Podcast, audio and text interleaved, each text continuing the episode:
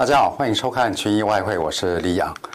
呃，我们在这个节目呢，跟大家说过很多、非常多次，这个由于英国这个要脱欧的这个谈判的协议上面呢，一直很不明朗，所以呢。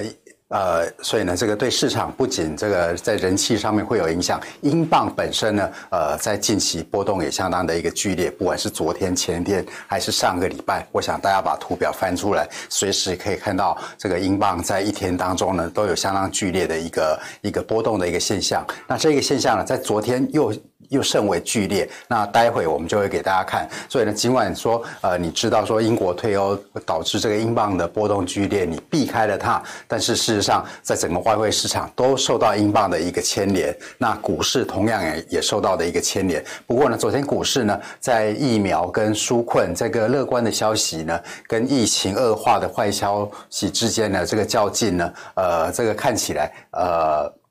看起来这个目前大家还是有一点担心的哦，所以我们看到这个股市呢，在昨天 S&P 500呢，这个指数呢是稍微的一个下跌。那美元虽然说上涨了，不过美元的一个上涨呢，与其说是因为跟股市反向的一个联动，倒不如说是因为呃英国呃这个跟欧盟之间的一个谈判呢，昨天呢呃 看起来两个两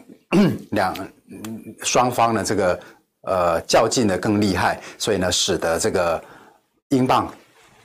这个把整个欧系货币跟商品货币都拉低，所以呢，才使得呃，我们看到美元在昨天有第二天的回升。那美元这几天的一个回升的一个一个连续的情况是怎么样呢？我们用这个呃美元过去一年的小时图来看，呃，美元自从在这个十二月一号哦，就是本月初开始。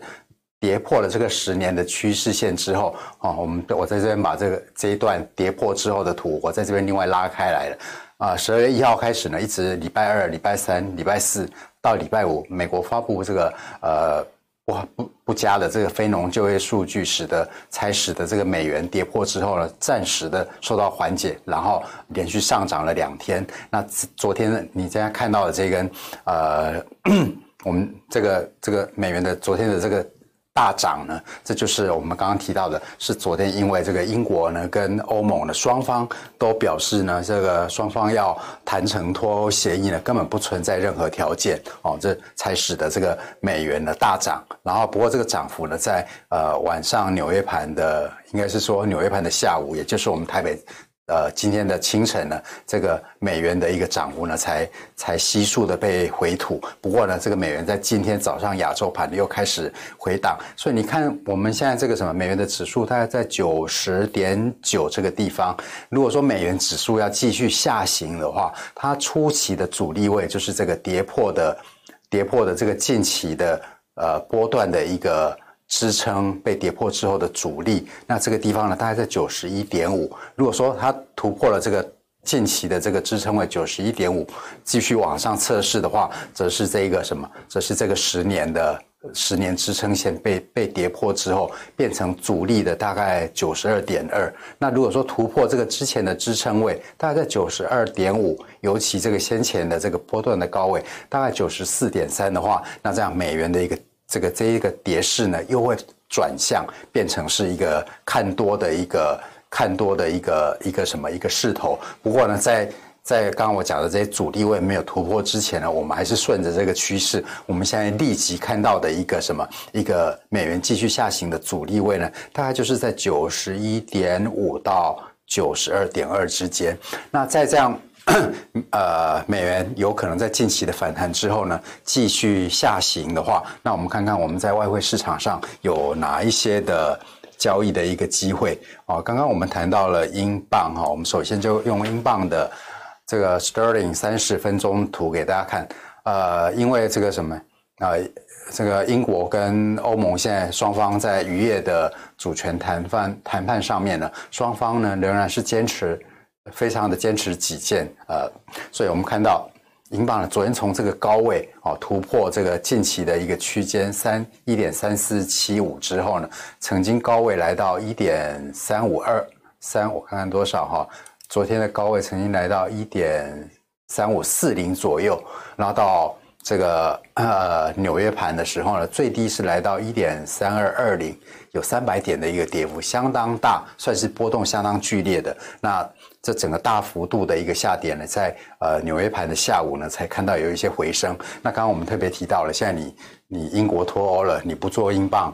啊、你就算你不做英镑，你做其他的货币，也通通通通会被英镑的这样剧烈的波动。那以昨天的跌势为例呢，昨天所有的商品货币呢，跟欧系货币呢，也都在英镑的这种大幅的跌势牵引下呢，跟着跟着遭殃。所以，我们看看欧元的话，呃，自从它自从在上周，呃，就是十二月一号美元跌破十年的这个支撑线之后呢，这样的一个上涨，它在这个这个跌。这个突破这个呃阻力位啊，这个阻力大概阻力位大概一点二零一零之后呢，呃高位在一点二一七五这边一直过不去。那昨天又受到英镑的这个牵引呢，这个最低跌到一点二零七五左右。所以我们我们还是呃，刚刚我讲我讲到了，只要说美元在这波的一个反弹不要突破，刚刚我。提到的几个几个关键的阻力的话，那这个美元的一个下行的趋势呢，应该是还会展开。那我们做非美货币，以欧元为例的话，我们还是找一些呃最这个什么呃最可以防守的一个支撑位。那最佳的支撑位当然就是呃十二月一号呃欧元突破的这个一点二零一零，这是绝佳的一个进场位。那不然呢，就是突破之后回档的。这个大概一点二零四零，等于说这个区间呢，哦，都是我们相当好的一个一个布局的一个地方。那如果说这边布局的话，呃，现在根据现在市场呃期权的 期权的一个布局布局的话，他们把这个这个欧元啊，在未来三个月到半年之间的一个目标呢，是放在一点二四七五或一点二五这个位置。那那我们再看到看看黄金，那黄金我们从上礼拜一就陆续的几乎每天都有跟大家追踪，那也不断的把支撑位从这个近期触底的这个一七六五呢，每天啊我们顺着这个这个上升的趋势，每天把支撑位上移。那这一个红线这个地方呢是一八四九到一八一八，这是我们今天是礼拜二哈，那应该是我们从。呃，昨天还是上礼拜五，我们就跟大家定义出来，今天是礼拜二礼拜三？礼拜二。那礼拜二，礼拜三。上礼拜。对。好。上礼拜三。OK，好。呃，记得在上礼拜我跟大家定义出来说，一个黄金继续上涨的一个阻力是前波的一个下跌的。支撑支撑位跌破之后变阻力，大概在一一八四九这个地方，所以我们就用一八四九到这个呃阻力位被突破之后的一八一八作为一个交易的区间。那我们看到呃黄金在昨天呃下跌的时候呢，在美元上涨，因为英镑的关系导致美元上涨，所以使得。拉把黄金也也拉低的时候，最低是来到一八二二哈，所以其实没有还没有到达这个这个一八一八的一个支撑位。那在晚间的时候，在大概我想在昨晚半夜的时候嘛，它终于哈，终于黄金终于突破了这个区间的一个阻力，就是这个一八四九，而且直接现在已经来到呃一一八六六左右了。所以现在它既然突破了区间了，我们接下来我们这个。上涨趋势还没有改变之前，我们的做法都还是找支撑位。那如果说我换到十五分钟图的话，大家可以看到我这个，其实我现在的交易区间就改变了。啊，我现在的交易区间我就会用一八四九作为我的支撑的一个一个进场位。如果说可以越接近，当然越好。但是，呃，我那我近期的这个什么一个目标，然后上涨的一个目标的一个阻力呢，大概就是前波的一个高位这边，大概一八七五左右哈。这边会是我一个比较短线近期未来一两天，我会看到这个看到想要看到这个美这个什么黄金继续上涨的一个目标，所以这是我的。我的交易区间已经这样子改变了，但是呢，可能这个因为刚突破哈，那昨晚啊、黄金已经已经回档过了，最低呢是跌到大概一八五八，所以它要再跌到这个支撑位，我想可能不太容易啊，所以大家可以在这个如果说有把握再跌在跌到这个一八五八跟这个一八一八之间的话，我想黄金会是呃 这个继续上涨的一个很好的一个布局的位置。那我也跟大家昨天跟大家提过说，呃，现在市场上十家投资银行有五家可能会很看好黄金，另外五家可能会很看很看坏，很看坏，各有理由。但是我看涨黄金的一个主要原因，就是因为现在。世界央行，包括美国、欧洲，尤其欧洲在礼拜四呢会召开这个欧央的会议，可能又会有纾困的计划出来，这对欧元是不利的，所以到时候我们可以利用那个时机来布局这个呃欧元回档，然后这个继续上升的，继期待它继续上涨的一个一个一个进场的一个布局。那当然，那。由于这个美国、英国跟世界各国、欧欧洲各国都在撒钱，那所以呢，这次我会看好这些，呃，即使在目前这个什么这个经济经济环境没有通膨的情况下，大家但是大家可能会预期市场上撒撒了这么多钱，啊、难免大家会预期在通膨在在不久后的将来呢可能会上升，就这样的一个预期之下呢，这个这是呃我会持续这个呃。在操作黄金上面呢，我会倾向于去找支撑位做多的一个原因。好，那原油的方面，呃，我们有几天没有谈了，因为自从这个原油国家召开召开完这个减产会议，然后呃，原油国家如期的一个减产，但是减产的时程跟规模并不如预期这样的一个现象。呃，